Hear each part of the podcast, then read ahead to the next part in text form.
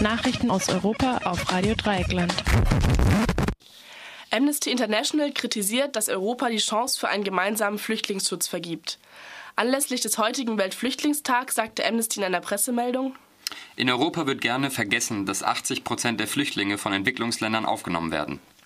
Die sogenannten Industrieländer nehmen nur einen Bruchteil der Geflüchteten auf.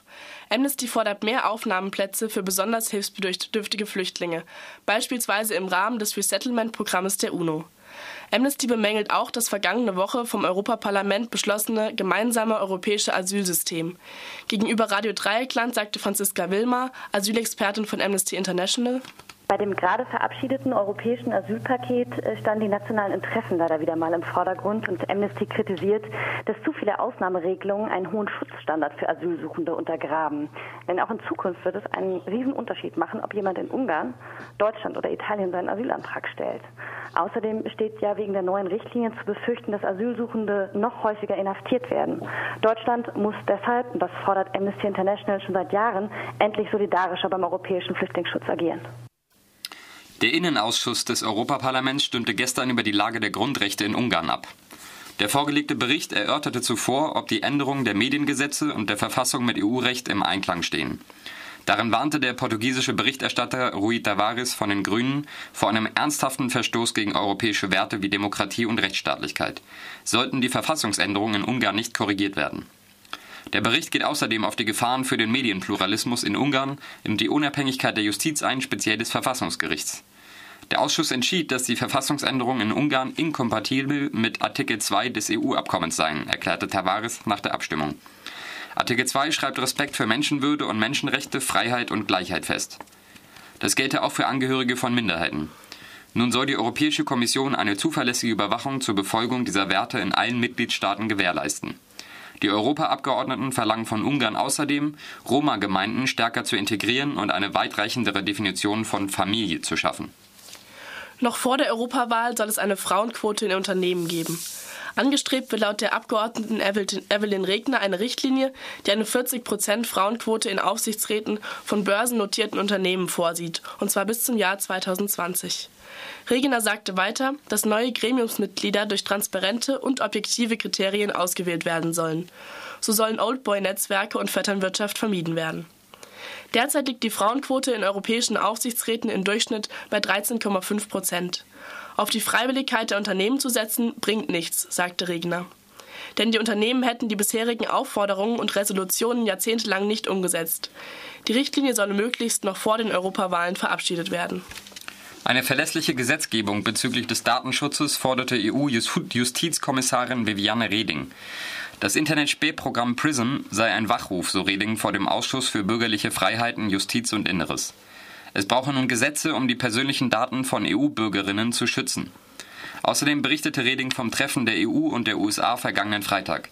Die zuständigen Ministerinnen von der EU und der USA wollen eine transatlantische Expertengruppe einrichten, um mehr Informationen über PRISM zu bekommen.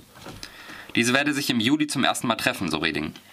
Die EU solle Rückgrat zeigen und Grenzen setzen, sagte die liberale EU-Abgeordnete Sophia Welt aus Holland.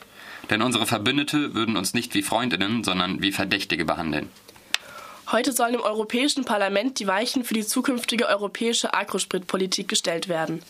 Der Industrie- und Umweltausschuss entscheidet, ob und in welchem Maß sogenannter Biosprit gefördert werden soll.